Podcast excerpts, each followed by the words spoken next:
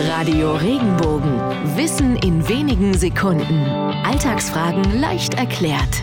Warum sind wir durch den Wind, wenn wir unkonzentriert sind und nicht mehr klar denken können? Diese Redensart kommt aus der Seglersprache.